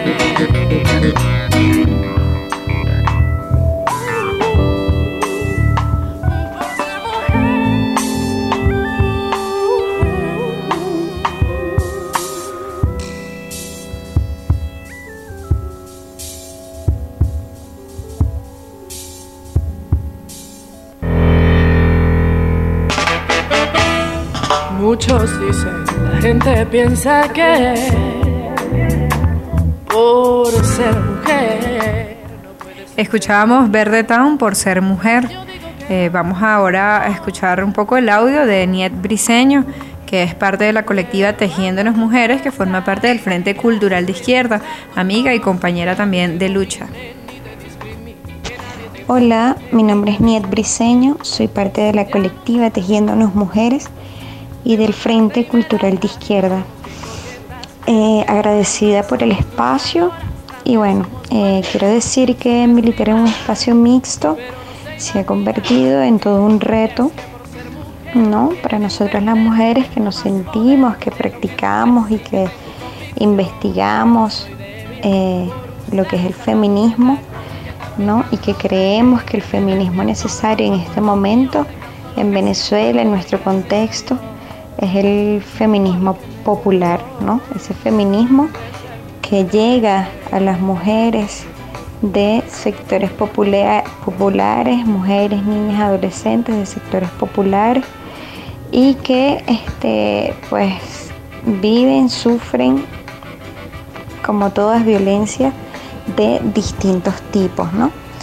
Eh, mencionaba acerca de lo que significa militar en un espacio mixto y creo que es una construcción eh, bastante sustanciosa, ya que bueno, desde la colectiva Tejiéndonos Mujeres tenemos algunas líneas, algunos principios, perspectivas que nos permiten que eh, llevarlo al espacio mixto y que bueno, de alguna forma se haga transversal en nuestras vidas esto del feminismo, ¿no? Como decía una compañera internacionalista hace poco, cómo sacamos el feminismo del feminismo, o sea, cómo lo hacemos transversal en nuestras vidas, no solo cuando vayamos a hablar de feminismo, cuando vayamos a hablar de igualdad y equidad, sino que podamos pues eh, tenerlo presente, tener puestos esos lentes violetas todo el tiempo sin, sin quitárnoslos, ¿no? Eh, con los compañeros del espacio mixto, bueno, este, se han venido dando o se han venido construyendo una serie de protocolos ¿no? para eh, situaciones de violencia dentro de los espacios de militancia, dentro de los espacios políticos.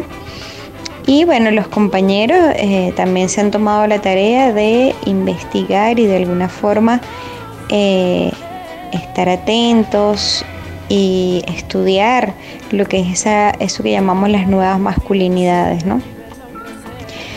Tiene que ver con una deconstrucción profunda, tiene que ver con un desaprender y aprender prácticas nuevas de una masculinidad consciente, de una masculinidad respetuosa, eh, que bueno, que de alguna manera cede el espacio público para que nosotras podamos tener intervención para que podamos tener voz sin ningún tipo de, de, obstáculos.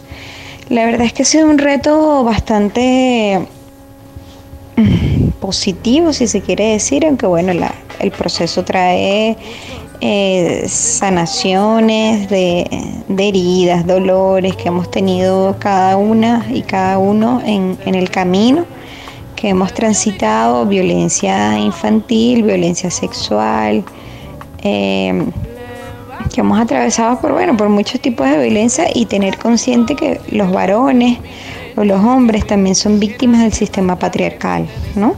Obviamente somos las mujeres que sufrimos más este, eh, por este sistema, porque bueno, somos las más vulnerables, hay ahí como una diferencia biológica bastante importante y bueno, ellos son los que mantienen sus privilegios, ¿no? A veces ceden algunos, pero sin embargo todavía hay muchos que, que cuesta, que cuesta soltar, pero yo creo que los compañeros están en ese trabajo. Pertenecer al Frente Cultural de Izquierda, bueno, ya llevo bastante tiempo en esto, eh, mucho antes de, de llegar o de conocer el feminismo. El Frente Cultural de Izquierda es un espacio de política de base que creemos en lo popular y yo estoy muy orgullosa de seguir perteneciendo a este espacio. Siento que la lucha eh, por la igualdad y la equidad es de ambas y ambos, o sea, es de mujeres y hombres. Este, pero también siento que nosotras no tenemos que encontrar en otros espacios. Necesitamos nuestros espacios solo de mujeres, ahí fluyen como otras cosas, otras intimidades, contención, hasta, hasta terapia psicosocial, nos hemos dado la tarea de, de practicar. Y bueno, que también sentimos que es necesario que los compañeros se encuentren en un espacio único de ellos, donde bueno, donde puedan eh, aperturar otros temas que quizás no fluyen con nosotras. Y ahí bueno, que haya un intercambio, nos parece eso muy necesario. Eh, creo que tenemos que asumir el reto, eh, tenemos que seguir dando la lucha y, y bueno, creemos también que sí es que se construye, se construye poco a poco. Hace poco hablábamos acerca de la, utopía feminista, ¿no? Y bueno, creemos que lo principal es que, es que no nos sigan matando. O sea, los femicidios han, aumentado mundialmente, no solamente en Venezuela, en este momento o en estos tiempos de pandemia. Y, y mm, creemos que este, eso es una de nuestras principales banderas. Cuando decimos justicia para todas las mujeres este 25 de noviembre, Quiere decir que este, necesitamos que se haga justicia por todas las mujeres que han sido asesinadas por sus parejas, sus exparejas, y, y por, bueno, por sentirlas una cosa, un coroto, ¿no? Entonces, bueno, este, el 25 de noviembre saldremos a las calles aprovechando aquí este espacio. Les decimos que el 25 de noviembre nos vamos a concentrar enfrente del edificio del Ministerio de Interior y Justicia en la Avenida Urdaneta y este va a ser ese momento en que bueno, en que nos reencontraremos, en que vamos a alzar nuestra voz no solo por los femicidios, sino por la violencia sexual, por la violencia obstétrica, por la violencia laboral, institucional, por todas las violencias a las que hemos sido sometidas nosotras históricamente. Eh, muchísimas gracias por el espacio, les mando un fuerte abrazo.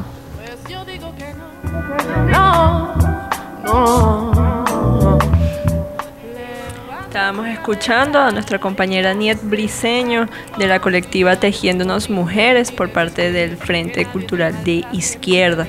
Ella nos estaba comentando un poco sobre las implicaciones que tienen la militancia mixta, la militancia de feminista, sí, pero también compartida con los compañeros varones y es un proceso muy interesante que tenemos que empezar a acostumbrarnos a llevar porque este, soy partidaria de que no podemos seguir y, estoy segura que mis demás compañeros también lo entienden, de que no, no entendemos a los varones como, como victimarios necesariamente o como los malos de la película. Sabemos que vivimos en una sociedad patriarcal y machista que nos les inculca a ellos formas violentas de ser y de hacer en el mundo que evidentemente nos afecta directamente a nosotras y somos las más vulnerables ante este tipo de socializaciones, pero que es culpa de un sistema mucho más amplio y por lo tanto este, debemos apuntar a cambiar este sistema si en verdad lo que queremos es cambiar esta sociedad.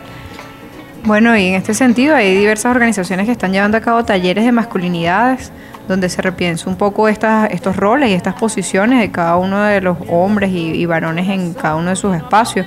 Igualmente también los invitamos a que si en, en su momento escuchan la palabra feminismo, machismo, patriarcado, le pregunten a la compañera que la está enunciando, mira, ¿a qué te refieres? ¿no? Sean un poco más empáticos y no solamente eh, hacia atentar. exactamente. Incluso durante en los mismos, en, mi estado, yo he estado colocando imágenes y hay muchos compañeros que me preguntan, ¿no? Mira, ¿qué quieres decir con esto? Entonces uno se sienta y habla. O sea, el tema también es conversar estos temas, que no sea solamente un tema de burla y bueno, también este dialogar en conjunto, porque al final la sociedad la hacemos todos, tanto mujeres como hombres, y tenemos que organizarnos, ¿no? Para, para, para sobrellevar todas estas debilidades este, y todas estas este, eh, Sí, estas dificultades, todas estas fallas que tenemos como sociedad, que al fin de cuentas, si queremos, este, como estaba comentando, si todos apuntamos y todas apuntamos a un cambio estructural anticapitalista, necesariamente tiene que ser antipatriarcal también. Y entonces lo que también estaba diciendo Agustín en su audio, la revolución es feminista o no será, así de simple. Entonces, justamente en estos momentos también se, se están llevando campañas de distintos ámbitos, distintas organizaciones están este, introduciendo, integrando más el tema de las, nuevas masculinidades, masculinidades no violentas, masculinidades como leí hace eh, vi hace poco en un, video, masculinidades no restrictivas, porque son las masculinidades también afectan a los varones. Entonces, ahorita se está llevando una campaña por parte del Centro de Estudios de Derechos Sexuales y Reproductivos, el CENDEXEC, una campaña, bueno, bastante eso, auditiva, visual, en conjunto con Free Combit y Verded Billions Venezuela, que trata para o, trata de abocarse a la construcción de nuevas masculinidades no violentas. Esta campaña la están llevando a través de redes sociales y los medios de comunicación y comienza, va a comenzar el miércoles 25 de noviembre, en donde se publicará una canción conjunto con su videoclip y estarán haciendo toda una campaña de divulgación sobre este tipo de diferentes eh, de masculinidades no violentas. Así que los invitamos a estar pendientes de las páginas de ellos en, en Instagram, en Facebook, del Centex Sex de Free Combat y de Verde Billions Venezuela. Sí, este tema también lo seguiremos discutiendo en otros programas. La compañera del CDSEX este, nos preguntó, nos planteó la posibilidad de hacer un programa sobre este tema y vamos a, profundizar un poco más de esto porque también creemos importante seguir este, discutiendo sobre estas temáticas en este programa y en otros espacios mucho más amplios. Inclusive desde el Museo Antropológico estamos prestos para debatir y hacer acompañamientos también. Ya lo hemos hecho en otras oportunidades con, las con compañeras que están allí en la alcaldía del municipio Jiménez, Exactamente. que están allí también preocupadas por estas situaciones aquí en nuestro municipio.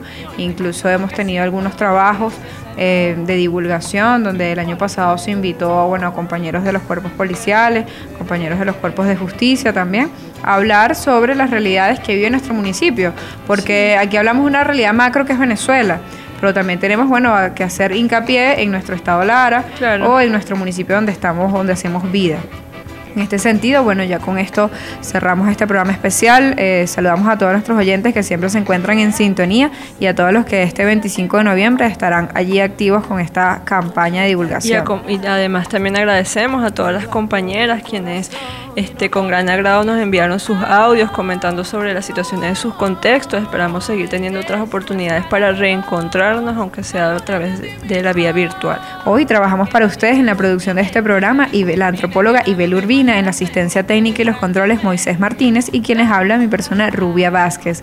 Nos despedimos con la canción de Amparo Ochoa, Mujer. Vivas nos queremos, ni una menos, justicia para todas las mujeres.